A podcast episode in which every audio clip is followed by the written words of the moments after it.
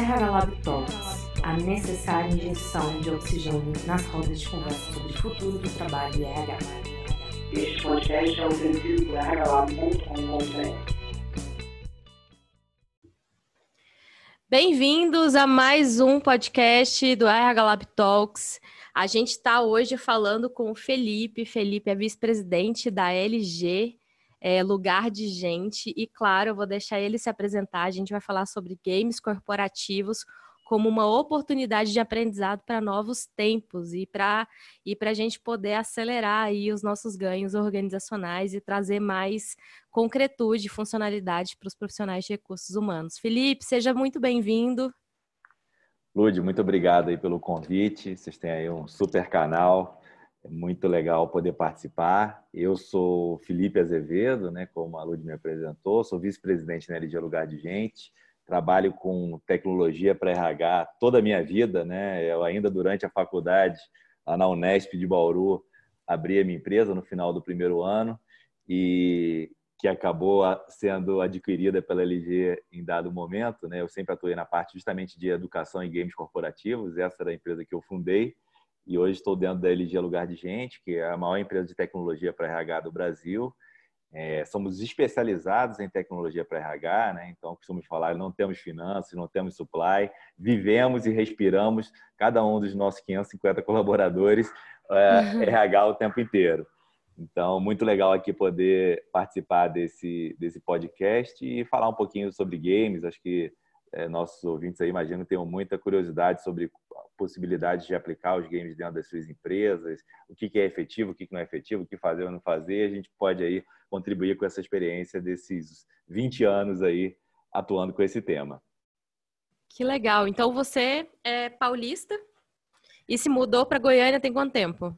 Na verdade, eu sou carioca e me, fiz, é, estudei né, a universidade em São Paulo, morei em São Paulo durante 15 anos e estou em Goiânia há dois anos e meio, já que a matriz dele é aqui.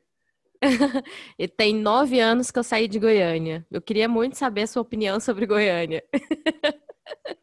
Olha, eu, na verdade, nunca tinha imaginado morar em Goiânia, né? Acabou acontecendo todo esse movimento e hoje estou muito feliz aqui. Eu, eu acho Goiânia uma cidade muito interessante porque, primeiro, as pessoas são muito receptivas. Eu acho que isso é uma característica muito legal. É, tem, é quente, né? Assim, é como é no próprio Rio, né? As pessoas são é, muito querem logo proximidade, amizade. Então acho que esse é um. Todo mundo um, mora perto, né? Mora perto, né? As pessoas acham que longe aqui é um negócio de 10, 15 minutos. Eu acho muito curioso. É, o fator trânsito, como eu morava, na verdade, os últimos três anos que eu morei em São Paulo, eu morei em Alphaville, em Santana de Parnaíba, e, e, e trabalhava na Paulista. Então, Nossa. eu levava nada menos do que duas horas para ir e uma hora e vinte para voltar todo santo dia. Então, é só essa característica. Então, eu diria que Goiânia, além do povo muito legal, tem uma característica interessante que é realmente as coisas muito próximas, ser otimista, tem muito mais qualidade de vida, né? Então, eu jogo tênis sete horas, oito e quinze eu estou na empresa e, e aí vai. Então, assim, acho isso muito interessante. Então, eu particularmente estou bastante feliz aqui, Lud. Não sei se você sente falta. Ai, que legal. Eu sinto muita falta das pessoas aí. É, aqui em Brasília tem um trânsito bem melhor do que Goiânia, né? E também acho que aqui a galera é um pouco mais respeitosa no trânsito, sabe? Aí rolam umas barberagens. Mas eu sinto muita saudade. É, enfim, né? Minha mãe mora aí, né? Minha família mora toda aí. Então, é sempre bom estar tá tendo algum tipo de contato. E a LG eu conheci porque eu tive dois amigos que trabalhavam na LG, né? E começou a crescer muito com relação a software para gestão de pessoas. Então, estou super feliz de você ter aceitado o nosso convite, estar tá aqui falando com a gente. É, Felipe, a gente tá. É, vamos entrar aqui então no nosso assunto, né? Você acabou de falar, né? Você foi incorporado também, né? Hoje faz parte da LG toda essa questão de games corporativos, tecnologias para games, né? É, a gente está ah, num, num boost de muitas mudanças, né? A gente está passando por grandes revoluções de consumo durante a pandemia, né? E isso também está refletindo na nossa forma de aprender e aprender digitalmente também, né? E, e, o game ele é uma das formas de, de aprendizado. O que, que você considera hoje, né? Como que está sendo essas, esses novos formatos de aprendizado? É, quais são os benefícios que você tem visto da aprendizagem digital? É muito interessante observar essa evolução, né? Como eu disse, eu trabalho com isso há muito tempo e lá atrás, né, em 2002, 2001, quando eu comecei isso, existia uma grande é, dificuldade de infraestrutura mesmo. Então, a questão online era muito difícil de se fazer, conexão de escada, enfim. Talvez alguns de nossos ouvintes nem saibam o que é conexão de escada, mas é, a gente tinha toda uma dificuldade realmente de infraestrutura. E de lá para cá, isso evoluiu muito. Né? Hoje nós temos nossos smartphones, as conexões da internet são melhores, né? Pode, podem ser melhores ainda, mas já são realmente melhores, e que permite que a educação digital cresça muito.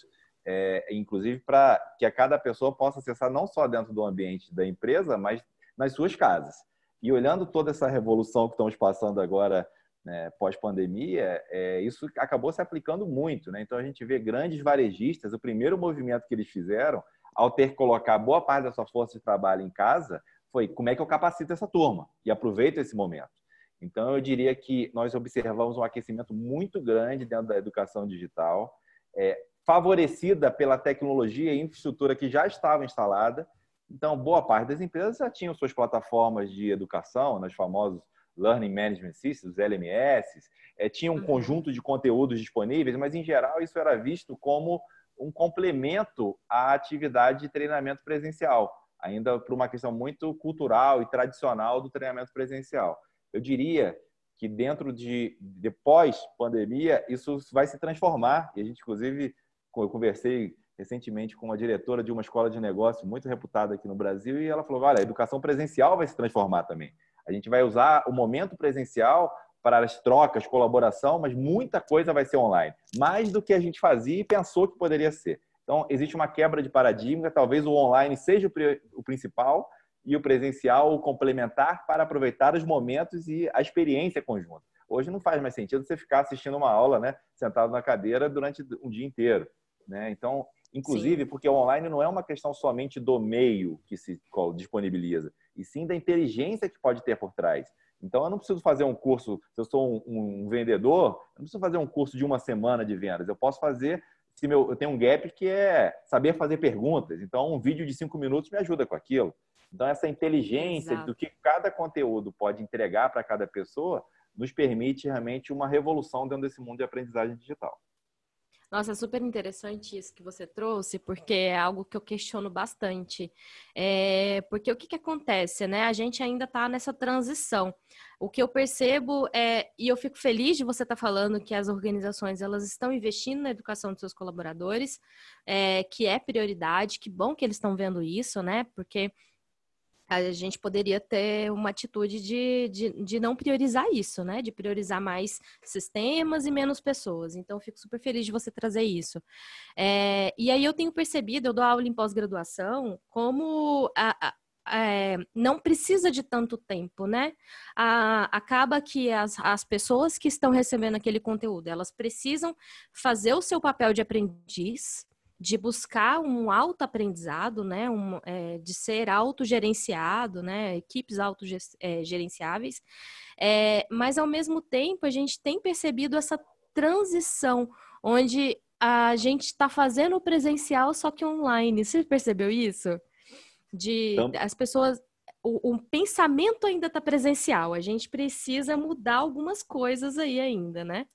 É, eu acho que tem ainda esses casos que você está usando a tecnologia, mas ainda com a cultura do presencial. Então, não há quebra de paradigma. E a outra, por outro lado, no outro extremo, a gente tem isso das, do ensino adaptativo, né? Que inteligência artificial vai me recomendando atividades que eu deveria fazer. Mas um aspecto muito importante, independente da tecnologia ou da metodologia educacional que você citou, é a questão realmente da disciplina, né?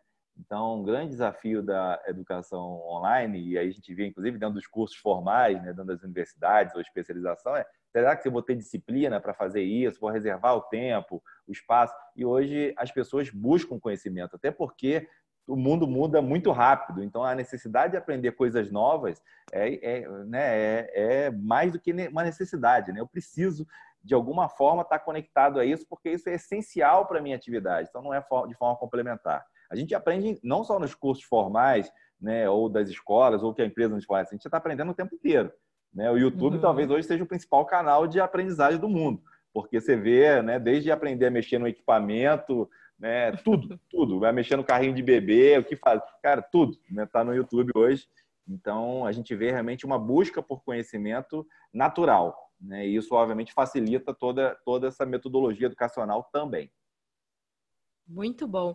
E aí, se tratando de aprendizado, né, a, os jogos, eles também são utilizados, assim como você falou aí, da, da, da conexão remota, né, que a gente esperava passar meia-noite para poder ter uma, um acesso a, a internet de escada, né? Os jogos, eles também, eles existem há muito tempo, né? A gente, antigamente, a gente falava muito de jogos corporativos, justamente como uma forma de trazer diversão, trazer aprendizado, trazer engajamento, enfim, eles são vários aí os benefícios. Mas eh, explica pra gente, é, e aí puxando esse gancho também da aprendizagem, qual é a diferença hoje que você percebe entre os games corporativos e outros tipos de jogos que a gente encontra por aí? Perfeito. Bom, primeiro, assim, os primeiros games corporativos eram os famosos business games, né? Aqueles games que simulavam as áreas da empresa e que, em geral, eram jogados presencialmente. Então, se reunia equipes que cada uma simulava o que era ser uma empresa. Começou, inclusive, os games lá no Excel, né? Então você fazia lá multissimuladores, ou seja, baixa interação, você imputava dados e aquilo saía um resultado daquelas suas decisões. Isso é como a forma como começou esse mundo. Hoje a gente está falando de uma experiência muito diferente. Na verdade, quando se fala uhum. de games, a gente tem que ampliar um pouco o escopo, porque não está mais somente no campo da, do, da aprendizagem. A gente pode uhum. aplicar games para recrutamento e seleção, a gente pode aplicar games dentro de um processo de onboarding, a gente pode aplicar games para certificação né? pode aplicar games para sobre questões relacionadas para aferir aderência à cultura. Então, hoje o leque é muito amplo de games e, obviamente, a maior parte deles está não só online, como no mobile, né? Então, eu faço esses games a qualquer momento e com uma experiência muito bacana. Qual é a diferença de um game de é, o que a gente chama de serious games, né? ou games sérios, games corporativos, para um game de entretenimento? É, primeiro que, assim, o game, antes dele ser desenvolvido, ele tem um propósito claro. Então, eu quero que geraram a melhor experiência para o candidato e mapearam um perfil comportamental de forma assertiva. Eu quero capacitar esse profissional de um ambiente simulado que muitas vezes poderia me custar muito caro. Né? A gente tem um, um caso de um cliente de um grande banco que fazia, só para eh, tangibilizar, ele tem, é, faz avaliação de imóveis. Toda vez que um cliente vai pedir um financiamento, vai um engenheiro dentro daquele imóvel fazer uma avaliação do imóvel.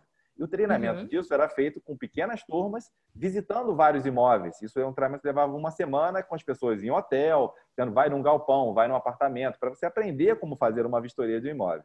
E hoje gastando gente... muito, né? Gastando muito, muito tempo e muito recurso e para pouca gente. Que que e chato, né? Vamos lá.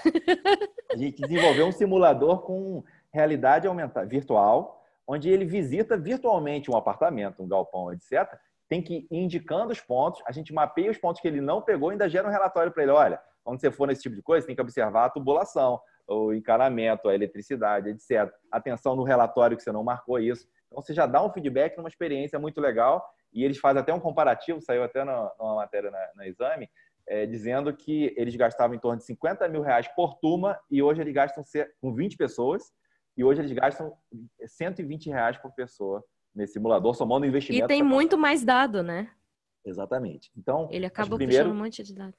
Primeira diferença é que os games sérios têm um objetivo de agregar algo, principalmente coletar informações para um processo seletivo ou para um processo de aprendizagem, como demos exemplo.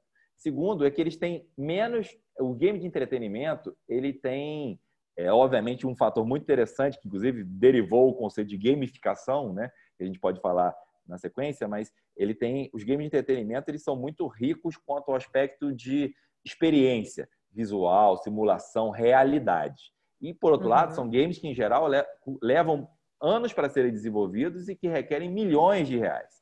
Então, os games eh, sérios, como nós dissemos, eles têm menos recursos de entretenimento.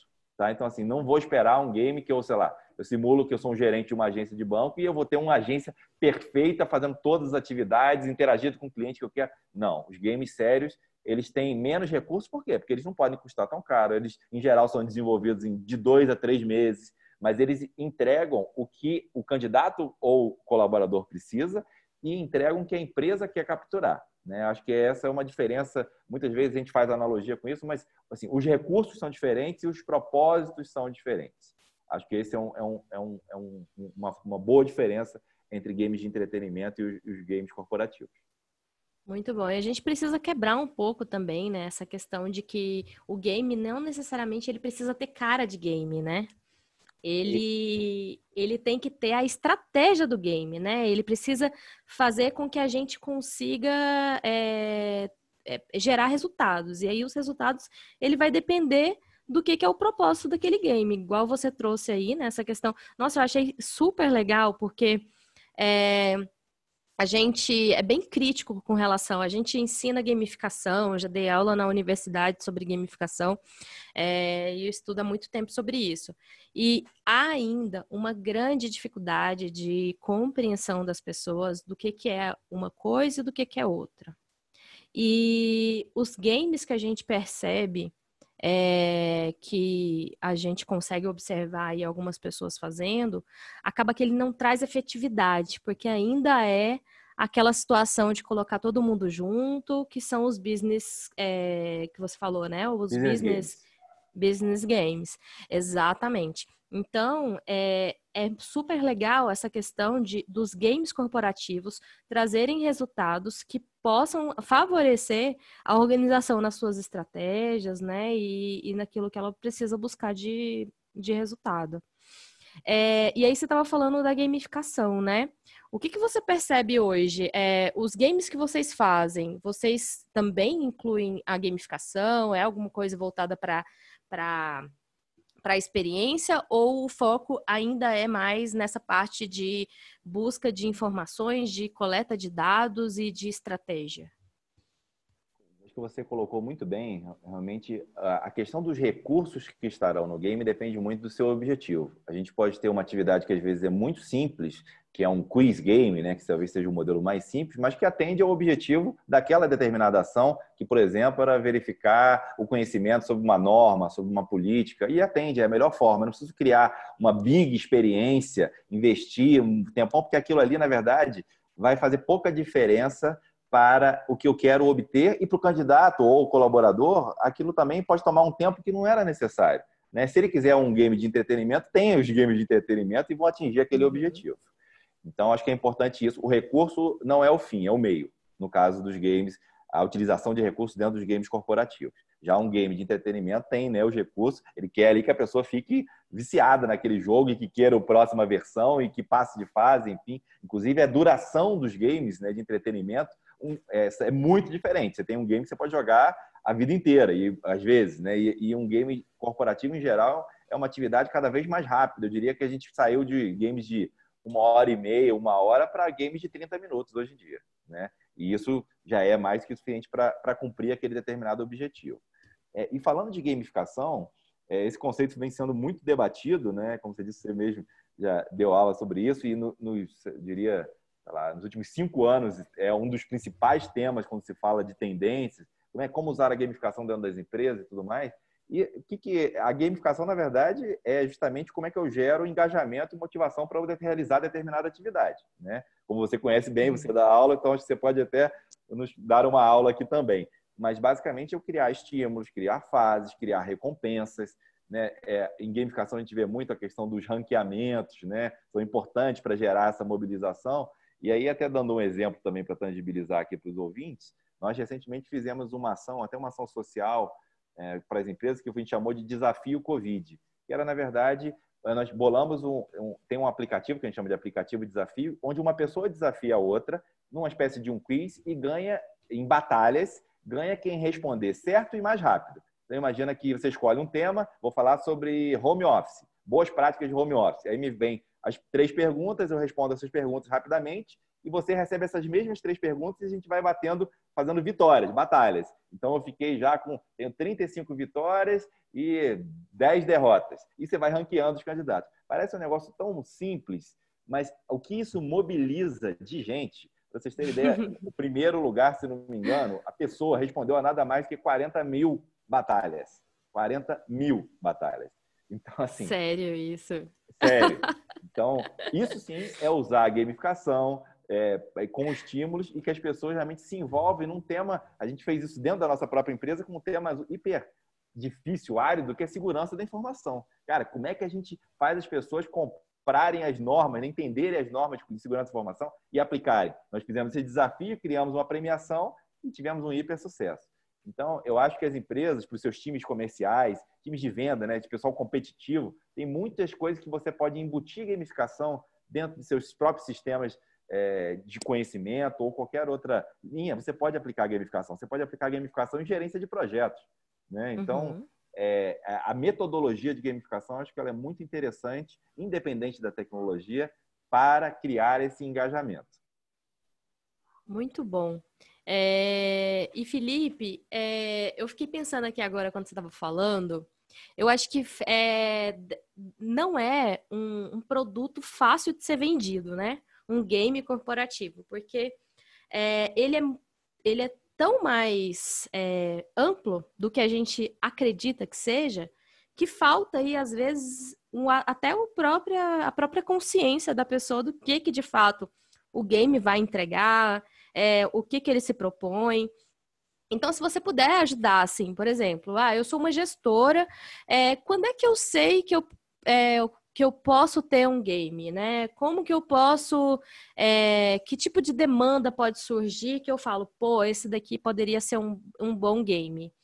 Quais são os benefícios e quais são essas características para esses gestores tomarem decisão?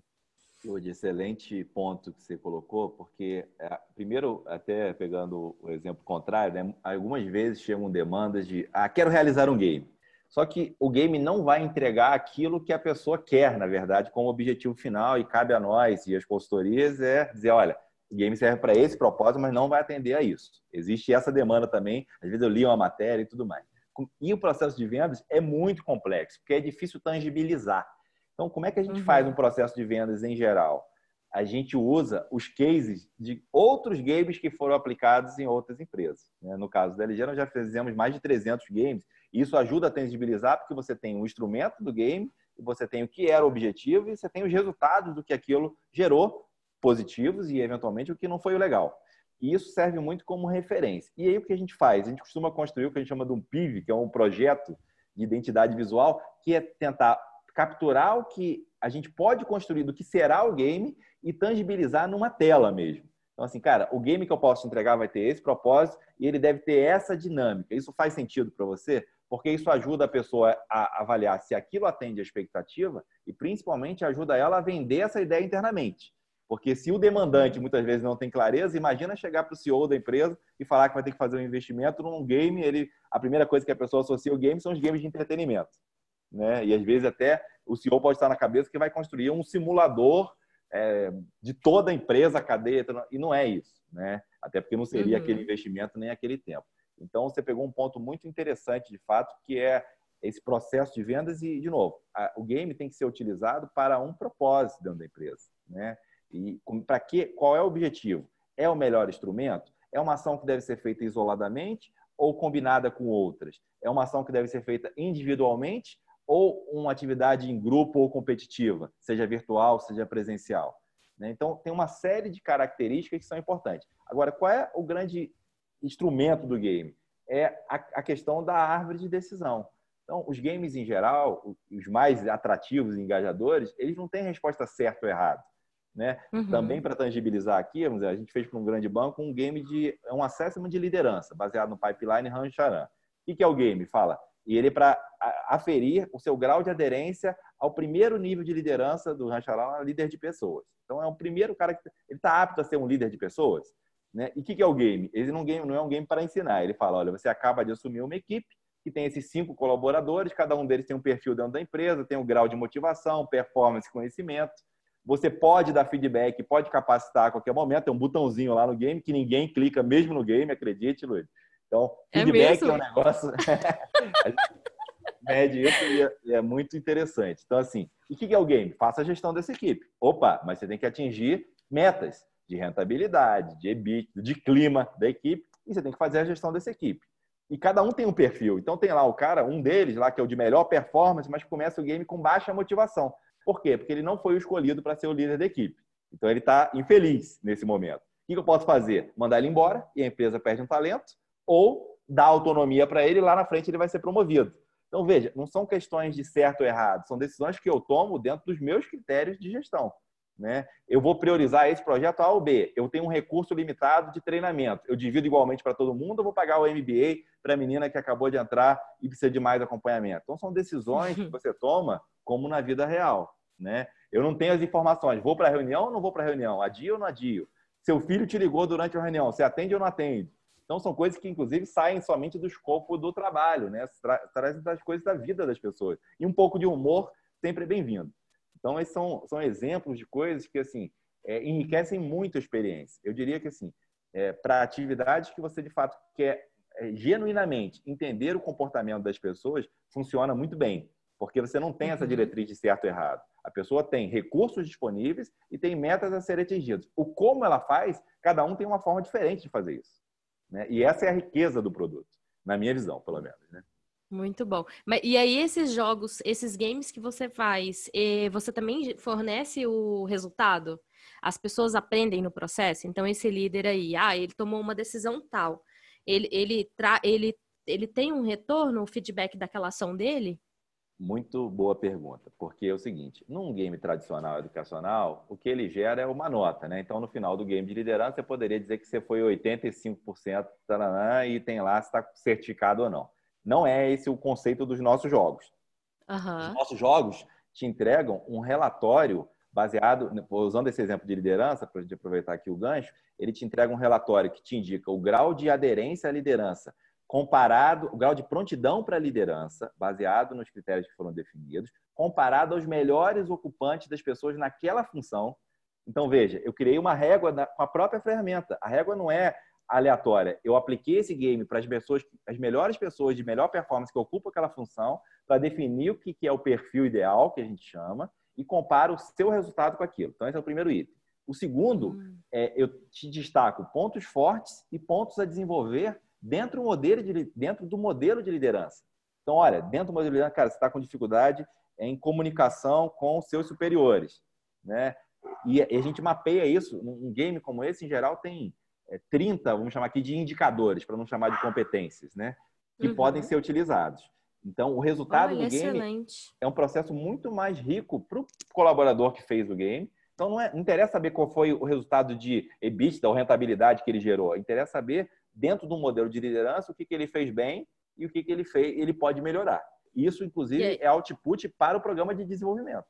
Concorda? É, justamente, é o que eu ia te, te perguntar. Nossa, ele acaba sendo um programa, né, para desenvolvimento. É praticamente um assessment, né? É um, é um assessment, eu diria. Inclusive, a gente chama de assessment game e pode ser aplicado ao final de um treinamento, pode ser aplicado num processo seletivo, mas a forma talvez mais inteligente de aplicá-lo é antes, vamos dizer, eu quero fazer um programa de liderança na minha companhia que tem 100 líderes. Pô, eu posso contratar uma escola e botar os 100 líderes nesse programa de liderança igual para todo mundo. Ou posso aplicar um game, entendendo quais são os pontos mais críticos e aí segmento grupos e fala, olha, para esse grupo só vai ser esse treinamento de dois dias sobre esse conceito de liderança, que eles têm mais dificuldade. Para esse grupo, eu vou botar no processo completo. Para esse, eu vou mandar um vídeo. Para esse, então você consegue ter um, um, mapeamento tanto individual como segmentar grupos para fazer o processo de forma de capacitação de forma mais inteligente e respeitando o nível de conhecimento e domínio de cada pessoa, né? Que é a uhum. grande vantagem que a gente tem hoje. Né? E as pessoas valorizam muito isso.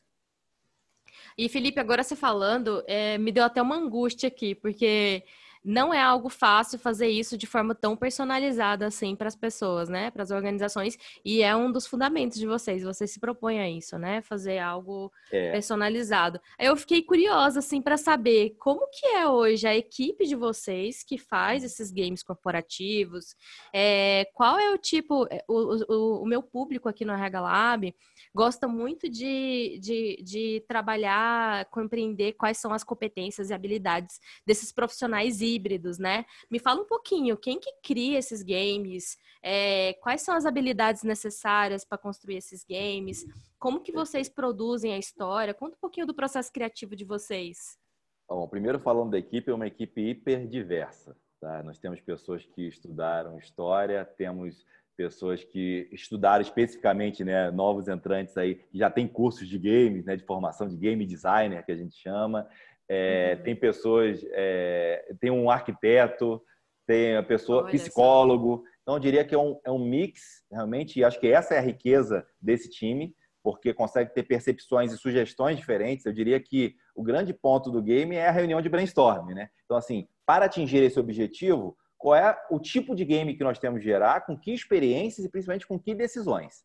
Né? O processo começa, é, e ele é complexo realmente de criação, como você citou, e, e super personalizado, porque ele começa pra, por, por, aquilo que a gente quer medir. Um assessment game, basicamente, a gente costuma receber uma matriz de competências ou de valores daquela empresa. E eu tenho que conseguir, a gente, nosso time, dada a experiência, ele consegue já fazer uma pré-análise dizendo essas competências eu consigo medir com efetividade através de um game e essas competências eu não consigo medir através de um game. Então, esse é o primeiro crio. E ainda são hipóteses, né? Porque o que vai validar se eu consigo medir ou não uma competência é um modelo estatístico. Então, eu construo decisões, aí tem lá um mínimo de medições para cada competência, enfim, são grandes. Um game pode ter mais de 200 medições. Então, quando eu digo que você uhum. tem um ponto forte naquilo, não é porque eu te perguntei uma vez sobre aquilo, é porque você tomou N decisões que indicaram aquele caminho. Né? Então, tem uma lógica complexa. E como é que a gente faz isso? A gente constrói o game, aplica um piloto, normalmente na empresa, com pessoas de alta performance, um grupo, uma amostra genérica, e calibra esse game.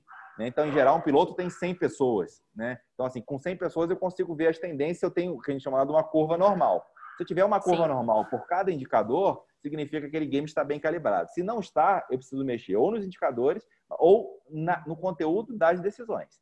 E aí a gente vai calibrando. O game sempre vai ter a necessidade de calibragem, né?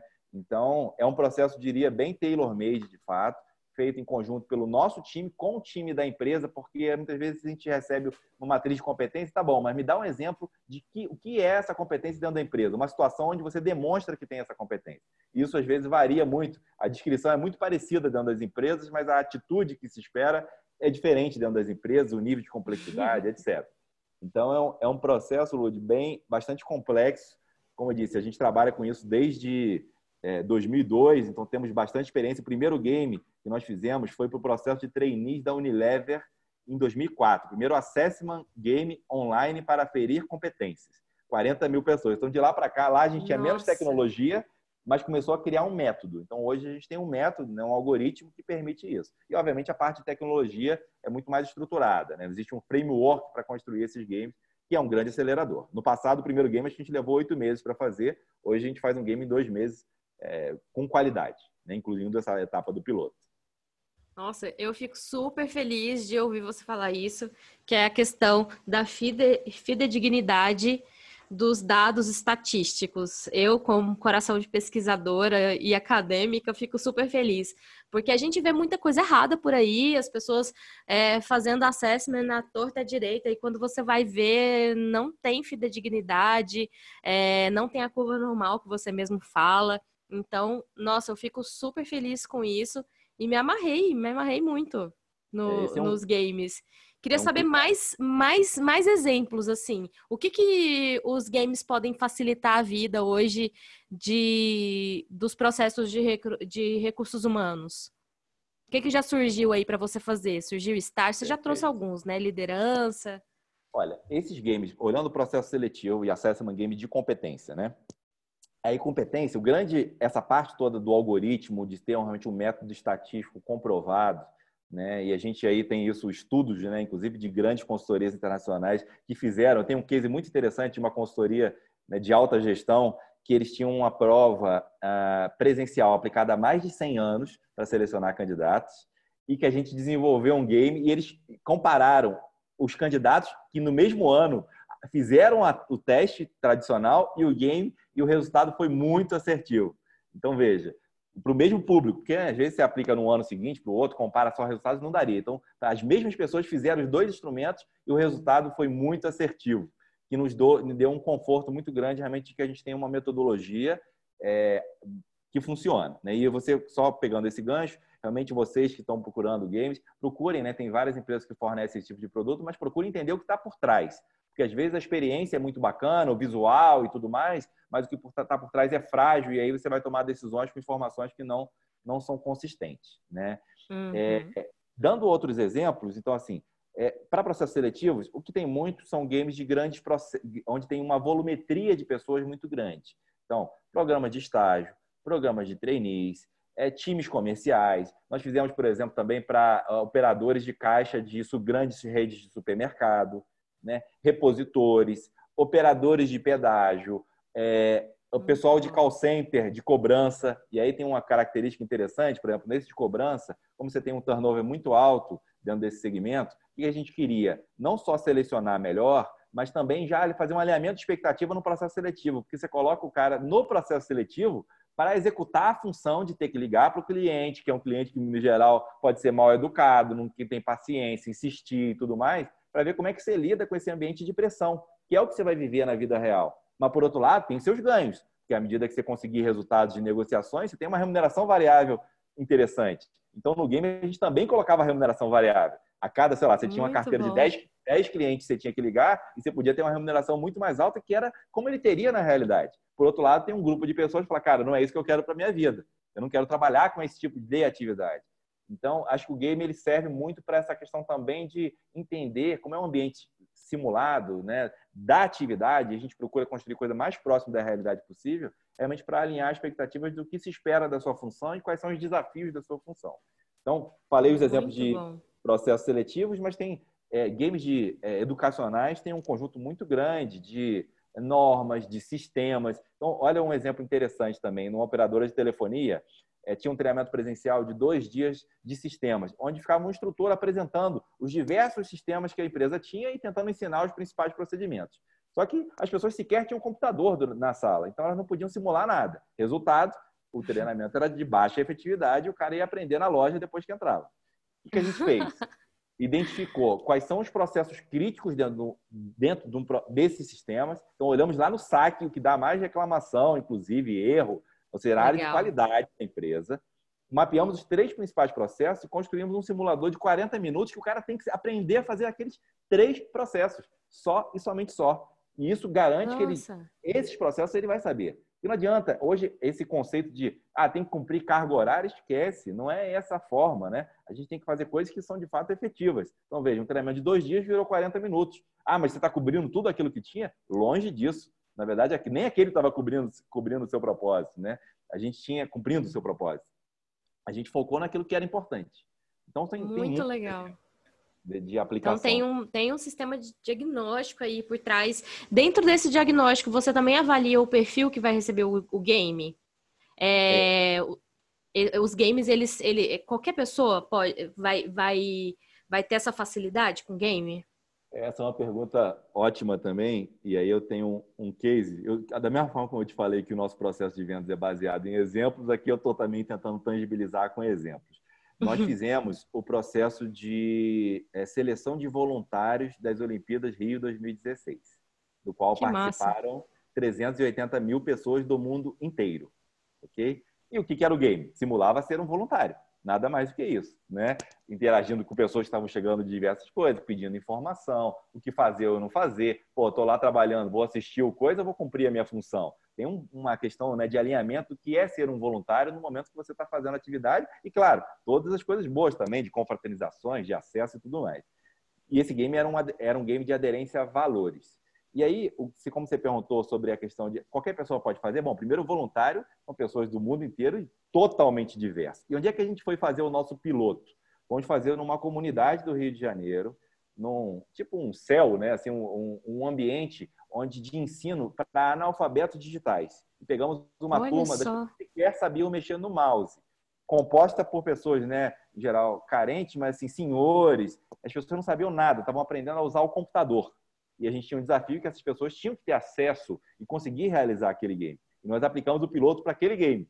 Então, o que isso significa o quê? É que a usabilidade e a experiência daquele game tinha que ser muito fácil. Então, se o cara não conseguia ler, tinha que ter o áudio daquilo, o botão tinha que ser claro, não podia ser nada complexo que eu tinha que procurar nos ambientes, nada disso. Teria que ser muito fácil de usar, porque o propósito era outro. Então, eu diria que, assim, de acordo com o seu público, você pode criar a experiência que casa para esse público. Se você tem um público muito diverso, genérico, você vai construir aquilo da forma mais fácil. Ah, não, vou fazer um negócio para geração Z de, cara, os caras estão acostumados a jogar videogame, tudo quanto é tipo. Então, uhum. cara, você pode criar um negócio com o ambiente, tem que procurar no ambiente, tem que interagir com fases e tudo mais. Então, inclusive a... ser complexo, né? Precisa seguir também a complexibilidade, a complexidade que o usuário precisa também, né, para se sentir desafiado. Esse é um ponto muito importante. Às vezes pergunto, pô, mas esse game que você aplicou para o estagiário serve para o trainee? Ou esse do trainee serve para o diretor? Hum, em geral, não. Então, um game de estagiário, uhum. o cara nunca teve uma experiência de trabalho, o que, que você vai fazer? Você vai construir um game que simula um intercâmbio, né? Alguma coisa que ele tem mais proximidade. Você não pode botar ele sentado na cadeira de trabalho fazendo uma atividade que ele nunca fez na vida. Por outro lado, um game de trainee, você coloca ele para ser um gerente de uma loja. Né? Então, o cara já tem alguma experiência de trabalho cara, quero testar ele numa atividade mais complexa. Como é que decisões ele toma? Né? A loja tem que abrir, cara, eu coloco o nego para trabalhar à noite, pago hora extra, corro risco trabalhista, eu negocio com o meu gestor, eu desrespeito regras de um shopping. Então, assim, você coloca ele para tomar decisões em situações problema que ele tem que tomar decisões, em geral, com um nível acima do que ele está acostumado a tomar. Né? É como, inclusive, a gente mede potencial um game para um diretor vai ser um game multi-áreas. Então, o cara tem que olhar finanças, marketing, RH, tem que responder a investidores. Então, o, o, nível de complexidade do game, do game corporativo, depende totalmente de quem vai realizar aquilo, para que o desafio, de fato, esteja alinhado. Senão, se for muito simples, você não dá valor, né, faz e não agrega. E se for muito complexo, você desiste. Então, tem esse Exatamente. equilíbrio também. É uma, é uma arte. Bom. É uma arte. É o flow, né? É o do Mihaly. Que fala justamente isso. Tem que estar muito congruente. Onde você está com os desafios que você está se propondo. Exatamente. Muito bom, Felipe. Nossa, amei, amei essa questão. Eu não sabia que era vocês que tinham feito. Eu, eu, eu, eu já ouvi falar muito bem desse, desse jogo de simulação do, do Rio. É, e fiquei super feliz de saber que, é, que, é, que, foram vocês que fizeram. Muito, muito bom. Fizemos muitos processos aí para as empresas, processos de trainee, estágio, principalmente para você ter uma ideia, já passaram o nosso game 2 milhões de profissionais. Então, muitos games que aí estão no mercado, que não aparece, obviamente, a marca da nossa empresa, aparece a marca do cliente final, né? Então, Sim. dentro de processos seletivos de volume, enfim, de, de vários clientes aí, de vários segmentos. Como eu disse, já fizemos mais de 300 games, né? E por ano temos produzido aí é, mais de 30. Então, é, com certeza, em algum momento, as pessoas podem ter interagido com algum game desse. Muito bom. Bem, Felipe, a gente está chegando no final do nosso podcast e é uma, eu vou trazer um ponto que você trouxe, que é com relação às ações de desenvolvimento, né? A gente sabe que hoje em dia as ações organizacionais elas precisam fazer sentido para os colaboradores, né? Assim como os games. E parte da responsabilidade do RH de integrar todas essas ações de desenvolvimento. Deixa para gente um conselho para os líderes e os RHs que estão ouvindo a gente, o que eles podem fazer para aproveitar ao máximo o impacto que pode ser gerado com esses games corporativos. Legal. Eu acho que é, nós estamos vivendo, como falamos no início, uma revolução. Né? E essa revolução passa por uma revolução de tecnologia, é, mas, acima de tudo, por uma revolução de uma transformação cultural. Então, eu acho que o grande ponto é entender, primeiro, do lado da empresa, quais são os objetivos que se quer atingir. Então, será que é, repensar, a minha dica é repensar do zero a forma como você faz, por exemplo, treinamento. Então, será que os treinamentos eu tenho lá uma verba e tenho que fazer escolhas do que, de que pessoas eu vou colocar naqueles programas e a maior parte fica sem? Ou se eu posso usar essa mesma verba para entregar o que cada pessoa individualmente precisa, por exemplo, com uma pílula online e esse recurso serviria. Né? Então, qual é a forma inteligente de fazer isso que vai me entregar o melhor resultado? A gente não tem que desmistificar esse negócio de cumprir programas com carga horária. Ah, não, eu, o relatório para o CEO é: ah, eu treinei as pessoas é, no mínimo 48 horas nesse ano. Esquece isso. Na verdade, você tem que entregar o que a pessoa de fato precisa para a sua atividade ou para a sua próxima atividade, para preparar as pessoas e, acima de tudo, conhecer o seu público. Então, uhum. o que, que, vai motivar e engajar o seu público? Não adianta você construir, né? E as pessoas têm formas que elas aprendem melhor, uns gostam mais de ouvir, outros gostam de fazer e praticar e tudo mais. Os games, em geral, eles têm uma ótima adesão pelas pessoas, de todas as idades, aí temos experiências disso. Né? Executivos, a gente aplicou games para diretores de banco, né, que nunca interagiram com isso e adoraram, por quê? Porque o nível de decisão condizia com aquele tipo de decisão que eles tomavam no dia a dia. Muito. Não era mais isso do que a tecnologia. Não estava infantilizando o processo, né? Exatamente. Inclusive, assim, o que simulava o boneco andando de um lado para o outro, eles ficavam falando passa, passa, passa. Porque não interessa isso, interessa a decisão que ele está tomando naquela carteira de clientes, se ele vai conseguir a rentabilidade X, a satisfação do cliente, etc. Então, eu, eu, eu convido aos líderes de RH e aos líderes de forma geral a repensarem as suas estratégias de capacitação, considerando o conjunto de ferramentas de tecnologia que tem disponíveis, mas, acima de tudo, aquilo que faz sentido para engajar os colaboradores dentro das suas atividades. Não adianta você ter um instrumento maravilhoso e deixar ele na prateleira se o cara não usa, não vê sentido naquilo. Então, construir coisas que fazem sentido para a sua cultura, para né, o seu público. Acho que esse é um, é, é um ponto. E nos processos seletivos, é, e aí, Lud, você conhece bem esse mundo aí de, de recrutamento digital, é, o game uhum. acho que ele traz uma oportunidade muito interessante, é, que é realmente você conhecer melhor a empresa antes mesmo de entrar, né? Você vivenciar aquele ambiente, as suas políticas, os seus desafios, né? E, e de uma atividade que é prazerosa também de ser feita. Então, assim, eu, pô, não vou fazer um processo seletivo que ah, agora você recebe a prova de inglês, agora você recebe a prova de lógica, agora o teste comportamental. Cara, não. Assim, olha, qual, o que é o nosso processo seletivo? É uma só atividade que você vai vivenciar e, por outro lado, a empresa está medindo. Imagina, ela quer medir inglês, cara, ela simula dentro da história do game, olha, agora você vai ter que fazer uma reunião com o diretor, seu diretor que fica lá nos Estados Unidos, e você tem que interagir em inglês dentro do contexto do game, e não fazendo uma prova. Né? Eu quero que ele se apresente, pô, eu falo no final aqui, olha, agora você tem que fazer aqui uma, uma apresentação de três minutos em vídeo, grava o vídeo do candidato. Né? E eu não quero que uma ferramenta de inteligência artificial interprete o vídeo eu vou ter aquele registro que vai ser útil em determinado momento eh, do processo. Então, são, é pensar, repensar realmente como é que você pode usar a tecnologia que hoje está disponível para entregar um resultado melhor para a sua empresa. Eu acho que o RH tem um desafio muito, muito bacana, né? E o RH está cada vez mais empoderado, dada todas essas ferramentas que hoje existem disponíveis e essa transformação cultural que é necessária. Excelente, Felipe. Muito obrigada. Adorei nosso papo. E fala pra gente se as pessoas tiverem interesse em saber mais sobre a LG, conhecer mais a tecnologia de vocês, de games corporativos, onde que eles te encontram. Lud, primeiro, muito obrigado aí, gostei muito do nosso papo, espero que tenha sido é, enriquecedor aí para o nosso público também. É, na LG, eu sugiro acessar os nossos canais, né? Temos no Instagram e nosso site é lg.com.br, www.lg.com.br. Lá dentro tem vários, vários, tem o nosso blog e também a gente fala sobre cada uma das soluções. Inclusive, temos uma página exclusivamente sobre os games, com alguns exemplos, vídeos. Então, esse é um mundo, de novo, a gente vem falando há muito tempo, mas ainda tem muito a ser explorado. Eu acho que os games vão cada vez mais realmente estar dentro dos, dos processos de treinamento, de seleção, de onboarding, de mapeamento de sucessão. Então, acho que tem um, um conjunto muito grande aí de oportunidades que a gente pode apoiar utilizando esse tipo de ferramenta. Muito legal que você tenha aí também um super conhecimento aí sobre o tema. Muito Agradeço bom, a todos Felipe. e até a próxima. Obrigada, Felipe. Eu vou colocar aqui também na descrição desse podcast os links para vocês conseguirem acessar a LG. E é isso. Esse foi mais um episódio do RH Lab Talks e até a próxima. Se você gostou, compartilha com seus colegas e a gente vai se falando. Um beijo.